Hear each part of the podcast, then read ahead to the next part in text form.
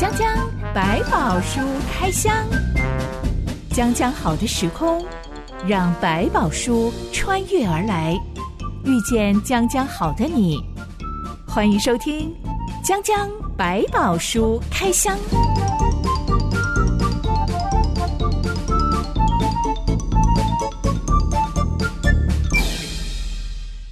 百宝书里有百宝，让知心和小板哥为你开箱来挖宝。Hello，我是知心。Hello，小板哥。每当听到什么庙很灵，什么法术很灵，嗯、那种灵指的就是有求必应。嗯哼，我求什么，他就给我什么。对，所以好灵啊！嗯、只要我能够给得起他要求的。钱财还有礼物，嗯、他就可以达成我要求他去做的事情。是，或者是他有很多疑惑，只要一亮他，他就可以帮你解决这个疑惑或者解决这个问题。其实很像是我花钱买了他的服务。对，就是我们去找律师好了，你找一个很有名、很厉害的律师，你说你希望他怎么样帮你打官司，他说好好好，没有问题，加上你的价钱。这样叠起来刚刚好，这就可以解决你要的问题。而且这种不同的灵也是需要打广告的哟，可能口耳相传呐、啊。是是，这间庙对于我可以跟我的男朋友复合特别的灵验。是，那么我就要给出，嗯、我就要去找他，他可以帮助我跟我的男朋友复合。是，嗯嗯。这种能够通过交换条约来驱使他去帮我做事的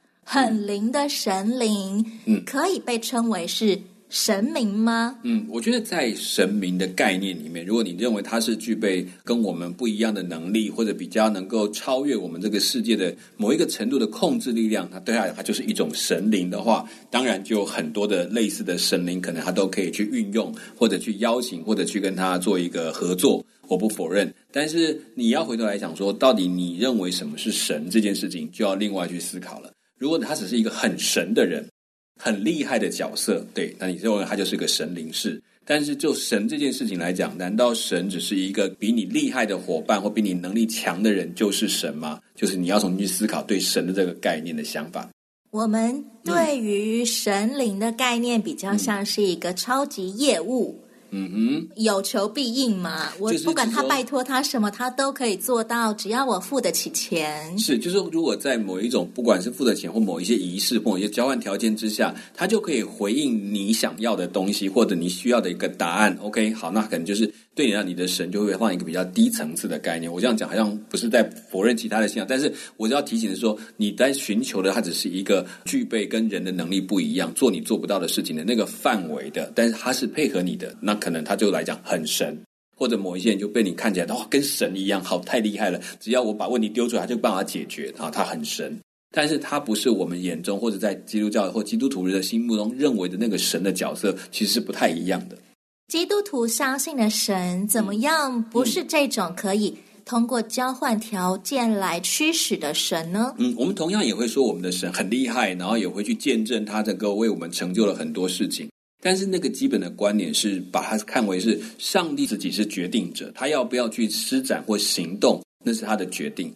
当他有对我们有要求，提醒我们当怎么去行的时候，我们应该遵从他，而不是他来配合我。所以神的位格跟人的位格把它画的比较绝对更明显。所以为什么说在地上这样没有神，没有其他的神，而只有他是神？是指我们把神放在这个创造天地跟一切宇宙的决定者、中心者的位置上，那只有他是神，而不只是一个好像能力比较不一样，他会一些你不会的东西的，那就很神。不，这对我们讲，那个还那个只是一个形容词，并不是他真的就是那个神。为什么基督徒的信仰不能够变成一个很灵的模式？既然基督徒都相信我们的上帝很厉害，那么我现在真的很想要考上第一志愿，是。我奉献一大笔钱给上帝，嗯、拜托他让我考上第一志愿，这样不行吗？啊、对，如果是这样的话，你会发现你的上帝就不是一个真正的主动的一个决定者，他只是一个被动的，好像是来配合，然后我来看你的价码，我来给决定要不要答应你的条件。那这件事情看起来，这个神并不是神，他就是一个跟你合作的，或者是你的被差使的厉害的超级仆人，然后他超级业务，对对，就是我交办他的事情，他使命必达，使命必达，所以我才是主，我才是神，而他是神的仆人。没错，就是我们反过来讲说，见证的概念就是我们也会去见证我们的神很神，但我们见证的概念是说，我们见证这位神有他自己的决定权，他有自己的思考，并且对我们生命中那个有一个特别的计划。有时候超过我们所求所想，就是我原来求的是 A，他却给我 B；那我们要的是 C，他给我的是 D。但是这些东西都会远比在过程当中会发现，原来上帝想的比我想的更好，因为他比我更知道我，并且能够去调动万有。这个概念是神会自己主动的行动，然后我们从他的行动当中更发现，对，他就是神，他是决定一切的上帝，并且对我们是有计划的。现在还有一种说法，关于灵不灵验，叫做心诚则灵。嗯，心诚。也有一些书籍会特别标榜说，你要多么要虔诚的向宇宙祈祷，对，然后你就会来帮助你，梦想成真，你的心愿就会成就。嗯、这种灵吗？这种就是一种自我催眠，或者说有一种自我的激励。我觉得它是会有帮助的，但是呢，是不是就真的这样？我觉得要重新去思考，不是说你所想的每一件事情，你要变成那样，你就会变成那样。如果你没有恰当的行动，或者其实，在上帝创造我们里面的生命当中，我们在探寻自己的过程，会发现原来有时候我想的跟我真正是的是差别很大的。透过不断的认识的当中，上帝的引导，使我们终于发现那个很棒的自己，然后去成就它。这就是不同的概念。所以有时候你虽然梦想，比如说我要成为一个哇世界第一的歌手，第一点我可能要去想一想，我只是想成为那个角色，我适不适合？或者是说我是自己以为成为那个歌手嘛？那其实对我来讲这是落差很大的，就是我不如去重新认识我更适合成为一个怎么样的人。心诚则灵，现在很多人讲，我们大家的念力一起想这件事情，就会改变这个世界。这件事情说起来好听，但是回头来想，他其实问的是：你愿不愿意每个人自己成为一个这样的人，带动世界的潮流？我觉得这我倒可以接受，而不是你因为你的念力，然后大家聚念，然后就可以改变一个国家的元首。我觉得那个想法要想一想。不管是心诚则灵，还是去拜某一个号称非常灵的神明，是、嗯、其实关键都在于让自己做主，嗯、来掌管什么是好事，嗯、什么是我想避开的坏事，是嗯，来做决定。嗯，只有基督徒跟神的关系是不同的，是，是让神真的做主，是。掌权在我所有的心思意念上面，我所有的人生抉择上面，甚至是我渴望趋吉避凶的那个渴望上面 是对，就你发现说，也许反倒在跟着上帝的时候，你会问的事情：上帝，我真的要这么走这条路吗？我会不会太夸张了？会不会太难了？但是这件事情，当我们回到上帝的里面，我会觉得，如果既然上帝你的决定，那你来负责，我愿意跟随你。那剩下的就请你去带领。也许不在你身上成就，但你带来的影响是你自己不一定看得见的。基督徒的神可靠吗？神可不可靠，就从我们的见证里面去讨论。就是我们也在告诉人家我们的神有多神，也就是他常常超乎我们的想象，比我们在求的还要更好。我们从这个跟神的对话、跟祷告，甚至在寻求的里面，从他的应允跟不应允之间，我们看到他的原则。我觉得这就是我们讲的神。我觉得他真实的神，是因为他会回应我们，会在我们的生活当中，在我们经历的里面，让我们看见他掌管的是这一切所有东西，而不是只有我们。要的东西，甚至超乎我们所求所想，所以我觉得我们的神很神，神的是超乎你所要的，超乎你所想的。今天江江百宝书开箱，我们要来开箱非常神准的通灵算命师巴兰的故事喽。大家应该很好奇，巴兰为什么可以靠着通灵赚钱致富？嗯，我想跟他很会谈条件跟交换条件，应该是有关系的。嗯，找到很好跟神灵沟通的法子。今天我们要来讨论的内容记载在《民数记》第二十二章。一段音乐之后，我们来开箱。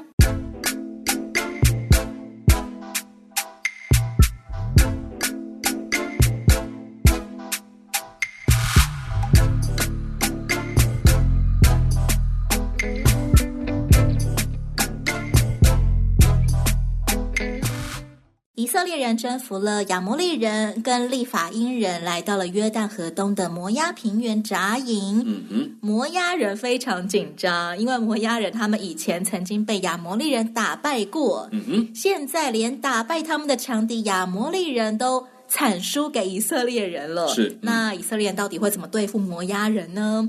于是摩押人就决定要前往两河流域。古文明的摇篮去聘请一位非常懂得跟各路神明打交道的灵媒巴兰，嗯、或许这个巴兰会知道怎么样跟以色列人的神耶和华沟通。我们上一回开箱到摩押人的企图，应该是希望巴兰可以劝退以色列人的神，不要再帮以色列人了。这样子我们摩押人才有可能打败以色列人。对他们来讲，任何的两军交战跟神明都有直接的关联性。亚摩利人都被打败了，那我们还有什么东西可以胜过他们？那只有一个办法，就是那我们的神有没有更厉害？或者是说，哇，我的神看起来也不行，我得想办法从他们相信的神明下手。所以他们去找巴兰的最大的目的是，诶，巴兰也是会拜这个他们所拜的这位耶和华上帝，那他就有办法找他来沟通，跟神明去疏通一下，不要再帮这个民族了。你不帮他，我们就会赢了。所以用这个角度来思考，他为什么去找巴兰就比较清楚了。他知道靠人的力量，我不敢说我一一定会赢，但是如果有神明的帮助，我就一定会赢。只要帮助他们的那个神离开他们，那我们铁定有获胜的机会。所以他才会来找巴兰帮这个忙，而且想尽各种办法要巴兰答应让这个神明不再帮助以色列。圣经上说，摩押人的这番操作，简单上就是诅咒他们。是。诅咒这回事也是可以通过给神灵一些礼物来买通他们去做到的吗？台湾的民间信仰，你大概都会碰到有人说，我就花钱请一个人帮我咒诅一个人，报复他。你看这个人对我不好，所以我没有办法了，我就用神明的力量去咒诅他吧。那那比较邪邪恶一点，我们听过各种巫术啦、杠头啊，都是类似的模式。当个神明在咒诅他们的时候，或者是说讲说我已经不喜欢你们的概念，是同样的理由。用这个方式表达说，这个神就不再帮助他们，所以这个咒诅的含义有很多，包括真的可能请他们下咒，用一些邪术的方式去咒诅这个民族，但也可能是反过来，就是本来这个神明都是在帮助他们、祝福他们，现在变成一个好跟你敌对的，我要把这个坏事降临在你们身上的咒诅，这个模式都存在里面。那这更直接就可以讲，就让这个神不再帮助这个民族。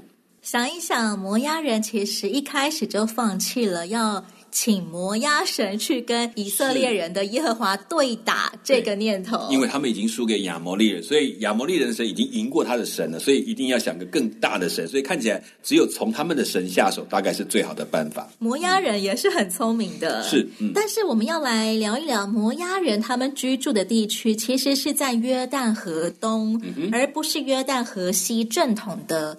迦南地的位置，嗯，对，主要的大块的迦南地区。以色列人他们从埃及离开，他们在西奈半岛里面漂流了四十年，嗯。我想各个民族应该多多少少都会知道他们的。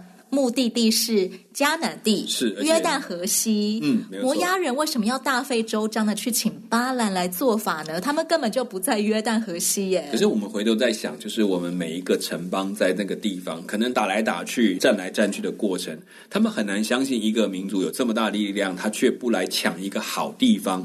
因为摩押平原这一块地方可以说是在河东这一块丰饶，然后又平坦，等于说要居住来讲，实在是太好的地方。放牧也方便，但相对到了另外一边，到了河西之地这一块地方，如果你们仔细看以色列的现在的地形，就是很多的丘陵，高高低低，你就会知道，其实，在那里住起来没有像他们的地方那么方便。也是为什么那时候罗德所选的是河东之地。当初亚伯拉罕让罗德先选，是罗德就选择了肥沃的平原，也就是摩押平原。对，就在这个地区，所以他也会理所当然想说，你都要去抢那块地方的，那我这块地这么好，你会不会干脆就顺道一起把我抢走？这种心态在它里面就是不可避免，也一定会这样。就人的角度来思考，一定是这样。怎么可能只是经过？我都很怀疑，会不会顺道就把我也占了？反正你亚摩利人的地你都占。下来，那何况是我这一块地，所以这个思考对他讲，呃，很正常，因为他没有办法单纯想，这些人就是听上帝的话，一定要进到迦南地。防人之心不可无，而且一定要先下手为强。对，尤其这场以色列人根本就还没有来攻击摩押人哦。尤其这场可能看起来在神明上都打不过的仗，我非得想办法先反制他们一下。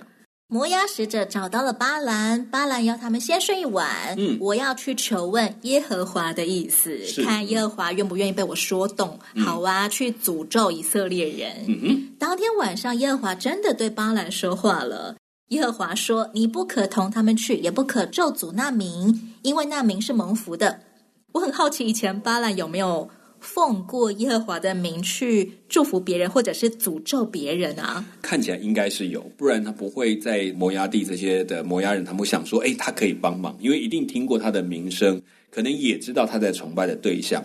那问题来喽，嗯、耶和华的名是可以随随便便我开口说奉耶和华的名祝福人，嗯、别人就真的蒙祝福吗？我诅咒你，然后那个人就真的被诅咒吗？呃，上帝可能有对人的祝福，也会有对人的咒诅，对那就比方说审判，就是他做的不合适。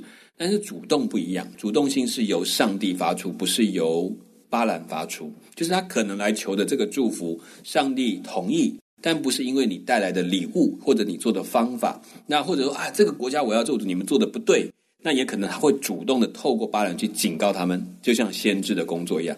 但是他不能够成为一个去主动要求这个神，这个耶华上帝照他的意思去做。所以你发现他在求说你们等我一个晚上。就我们刚刚解释这一个晚很有趣，按照其他神明就是我开始准备用什么方法来献祭，然后他就可以跟他对话。这个神似乎要他你等。看上帝对我说什么，而不是我去问他，他告诉我是什么。这个做法可能就跟当时的很多神明的角度就不太一样。所以巴兰这个角色在这里，他似乎也知道上帝的话要等他自己说，不能我去要求他说。嗯、为什么巴兰没有成为耶和华的祭司这种角色呢？嗯，我倒觉得在这个范围里面，包括整个在当时的迦南地，甚至摩押这些地方，其实他们都早就听过耶和华上帝这个名字。那包括。可能从他们出埃及的过程，这些事迹，他们已经听到有一个民族所拜的神。那在更早之前，甚至亚伯拉罕去到迦南地，他们所做的见证，都知道亚伯拉罕拜的一个不一样的神明。所以有可能在当时已经知道有这么一个神，但是这个神是怎么样，他们也都不熟悉。再透过这个四十年出埃及的行程，让一些人看到他到底是战神还是山神，都已经搞不清，但总觉得每一仗都必胜，所以有人说他就是战神。在这个里面，我觉得已经有一些人可能，特别是在这些通灵上，或者借用这个宗教神明来帮助国家的这些所谓当地的祭司。其实我们说他是祭司，我们真的不知道，可能是当地的祭司，但只是不是像在以色列当中这种被选择出来当祭司的家族，可能不一样。但他们可能也认为自己是某一种的祭司，也可以祭祀上帝这个神明。跟这个上帝有互动，不一定不是祭司，是不是我们讲以色列那个立位人族群选出来的大祭司，特别指定的祭司，而是自己也成为一个祭司的角色，来替人向上帝求情或者是祈祷。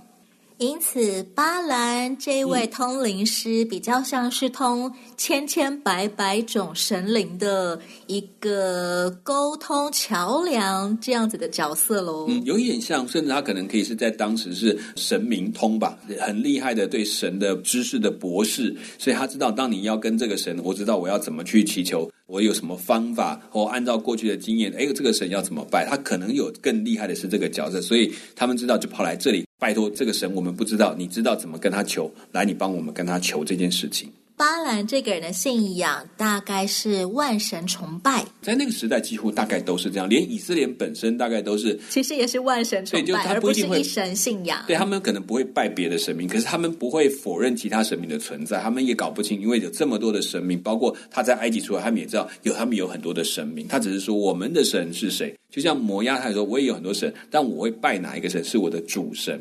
那还有其他的可能神明或者地方呢，很小的零星的小小的信仰，说管一些其他的事情的神明，可能也都在，变成他们不理解的自然力量，都会成为一个神明。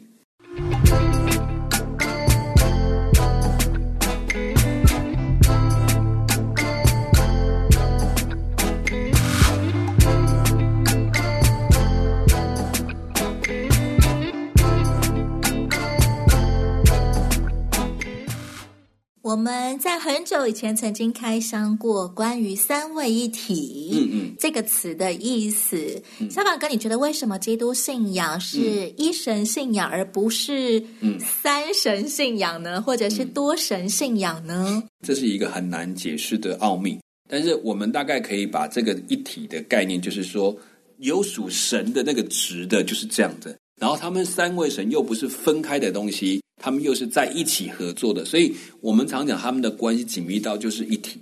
可能在工作跟职分负责的范围又为三个位格，有三个位格去面对、去思考跟个性的特点，在这个彼此当中有互动。所以这种是我们很难呃用一个简单的一个人的身体来表达。这个体比较像一个质，一个本质，只有这个质是神，而这个值又包含了三位，而这三位又各自有各自的特点，所以它是从。圣经很多的描述当中融合出来的一个概念，但是呢，他没有办法用人的逻辑完全去理解它，所以在后来有一些在呃信经，特别是针对这个三位一体的描述的时候，你会发现他描述什么不相混杂、不相融合、各自独立、叭叭等等，都会觉得讲了半天，它到底是什么？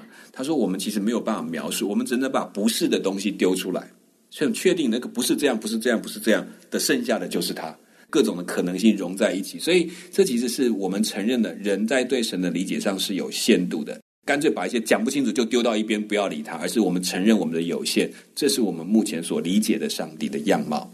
三位一体本身真的是一个奥秘，是，所以即使用很多的话去解释它，嗯，人还是很难理解。对，比如我们有解释过什么光啊、热啊，然后火啊这种概念，水啊，对，水的三种形态呀，然后也有人说像一张桌子的三个角度啊，对对，三个面向去看，可是就会在那个一体的概念上稍微有一些困难，然后在位格的表达上。还是有难处，因为你一张桌子终究是一张桌子，那你是水是空气，这个是水水蒸气或者是云，对不起，它都还是同一个东西，那它是有三个形态嘛，或三个头嘛，所以这都是我们在解释上没有办法完全去解答出来的，我们必须承认。所以每一种的解释方式都解释到某一个特点，但没有办法解释所有的特点，所以才会到后来用这样的一个反面表述的方法来陈述上帝是什么。因为耶和华叫巴兰不可以去诅咒以色列人，因此到了隔天天亮了，巴兰就转达耶和华的意思，送摩押使者回家去吧。是，嗯。紧接着，摩押王巴勒却不死心，他派来了第二批使者，嗯、还带着更多的金钱来，是努力的拜托巴兰说：“你要什么，我都给你，只求你来为我诅咒以色列人。”是，光是这种做法就可以看出摩押人有多么迫切，而且他们有多么相信巴兰以及巴兰的通灵术。是，就是透过他，就可能一定可以改变这个神明的心意。巴兰的回话还是一样，那你们就再睡一晚吧。嗯、明天我告诉你们，耶和华对我说什么。是巴兰说：“巴勒就是将他满屋的金银给我，我行大事小事也不得越过耶和华我上帝的命。”嗯，是这一段巴兰的说辞，大概可以让我们看出为什么他之前无往不利，他的通灵术这么厉害，嗯、是，是因为他真的都是遵照他所通的灵。告诉他什么，嗯、他就说什么。是，甚至他可能已经很多次的去求问过耶和华了。嗯，他很知道耶和华这位神要怎么样去求问。他一旦决定了，这事情就不会改变。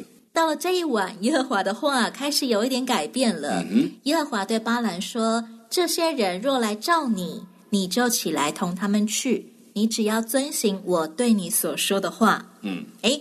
到了第二个晚上，上帝忽然间通融了，你可以去。对，前天晚上是不可以去哦。嗯。于是第二天天又亮了，巴兰骑上驴，跟着第二批的摩押使者一起出发，前往摩押首都去了。嗯哼。圣经却说，上帝因巴兰去了就发怒。嗯。这是怎么回事？不就是前一天晚上上帝亲口说你可以去的吗？当巴勒王他们用了更多的金银来去祈求的时候。巴兰虽然说的义正言辞说，哇，不行，上帝的怎么样我都不会越过。那其实不就记得他上帝已经上帝跟他说，我不准你去做这件事情，你直接就拒绝就好了。你说那你们再留一晚，可以可见他的心态上可能认为是说，对这个神有一个概念是，也许因为这些人的心这么诚啊，拿了更多的钱来啊。所以说不定上帝这一天晚上会给我一个不同的讯息。这堆金银财宝说不定可以打动耶和华的心哦。那你们就睡一晚吧。对对，我我让上帝看这一晚 有这么多的钱的份上，是是看看会不会给你们一个面子。没错，就是好像这个里面已经隐含了这个概念在当中。那巴兰的心态似乎没有想清楚，就做了这样决定。可能过去的其他神明有这种经验，第一次求不成，第二次来很多人，更多的钱啊，后来哎反而就答应了。然后上帝跟他讲的话，其实这里面讲的很重要，就说好，你可以，你就跟他们去，但是一定要记得，你要按照我的意思讲，而不是按照他们的意思讲。也就是说，他在跟他们讲要去这个事情里面，可能巴兰听到的听到要可以去了，但是他没有把后面的话讲清楚。但是你们搞清楚哦，我去不是去咒诅的，我按照上帝心意，我要去祝福他们的。那你还要我去吗？这件事情可能在他开头并没有讲的很明白，他只说好，上帝同意我去了，所以我就跟你们去吧。那对你一个求的人来讲，你都愿意跟我们去，那表示你答应了哦。上帝的通融，某方面在考验巴兰吗？某方面也是让他，我觉得想想清楚，你有没有跟他们讲得很清楚？上帝心意没有改变，只是说容我去。那可见我要去是去祝福，而不是去咒诅。那你们还要不要？还是只是说好了？OK，我现在你们叫我去吗？那我就跟你们去了。上帝容许我去了，这件事情其实是他要的答案，不是上帝真正要给他的答案。巴兰好像正在开始陷自己于。两难的境地当中，哎，因为别人真的就是期待你去诅咒以色列人啊。是，这个时候的巴兰，小宝哥，你觉得他是真的清楚上帝绝对不会诅咒以色列人吗？就是在这件事情上，他似乎已经留了说，可能上帝会改变心意。可能上帝让他去，就是要他有机会赚这一笔钱。就是我们有时候在信仰上有哦，上帝要我去做，应该是容许我赚这一种钱吧。但是这个问题就卡在，如果上帝本来就不准你去碰触这个东西，你又硬要去弄，好吧？那你去，后果自负。或者换你角度来讲，好啊，你去，但是要照我要你讲的话，那你就要有个本事。如果碰到这么多大军在你的旁边，然后他们要你去咒诅，然后你还给我去说祝福，你怕不怕你自己就成为那个万箭穿心的家伙。这样子想一想，我觉得今天如果巴兰是侍奉那种有求必应的神灵，嗯，应该会比侍奉耶和华简单很多耶。没错，也就是说，当你回到他就讲过，我不能越过耶和华。如果你都知道你不能越过他，你为什么一直要挑战他？要不要改变他的心意？为什么不是让他自己告诉你我改变了？这两者是很不一样的。上帝到底是一位怎么样的上帝呢？到底会不会像巴兰猜想的？诶，我多等几个晚上，我把钱堆多一点，他就会回心转意，愿意让我赚这个差事，赚这笔酬劳。嗯，我想上帝应该也是在等着要教导巴兰吧。是，没有错，也是要让巴勒王理解上帝的心意。如果决定了，就不会改变了。但是他们却没有去想到，请上帝来帮助他们，能够避开这个灾难。说不定他只是求问说。真的不会吗？那他们不会来吗？好，我就放心了。但这件事情在巴勒的心中也没有能够留下一个底，是很可惜的。以前那个时代，上帝已经拣选了以色列人这个族群作为侍奉他的祭司。嗯哼。那对于非以色列人，上帝怎么样看他们呢？他们不是以色列人呢？我觉得在这个过程当中，其实透过以色列他们跟上帝的关系，是他们认识了这个神。但是有趣的地方就是说，其实被选召的这一群以色列人，并不是被拿来单一的祝福，而是透过他们可以祝福很多不认识这个神的许多地方跟国家。所以巴勒如果透过以色列他们所认识的神，哦，原来他这个神是这样的，他也可以成为一个求告耶和华的人。像巴兰这样子的通灵者，嗯，上帝对他的心意也是要透过他。来让更多的人能够认识耶和华是一位怎么样的神。对，但这过程当中他自己也必须更深的认识上帝。比如说，透过以色列人他们所留下来，或者是说传递的讯息，原来知道上帝还有特殊的启示在他们身上，并且有经典、有学习，然后有提醒，也成为巴兰个人的生命的很重要的一个依据的话，学习的话。我觉得上帝也不会轻看他的信心，甚至也会有相应的回应给他。他也更知道他怎么替上帝去传递神的话语。他可能不再靠这个赚钱，他却清楚知道，总之我就是听神的话，我传神的命。那这件事情改变就变得不一样，他也重新的真的跟神的关系建立到一个正常的好关系里面去。我们说巴兰真的很聪明，因为他很懂得怎么样摸顺各路神明的毛。嗯。但聪明的学生到底是不是耶和华的好学生，这就不一定了。没错，嗯。我们下一回再来聊聊上帝对巴兰生气，上帝到底会做什么？我是真心，我是小百哥。我们下回讲讲百宝书开箱，再见喽。OK，拜拜，拜拜。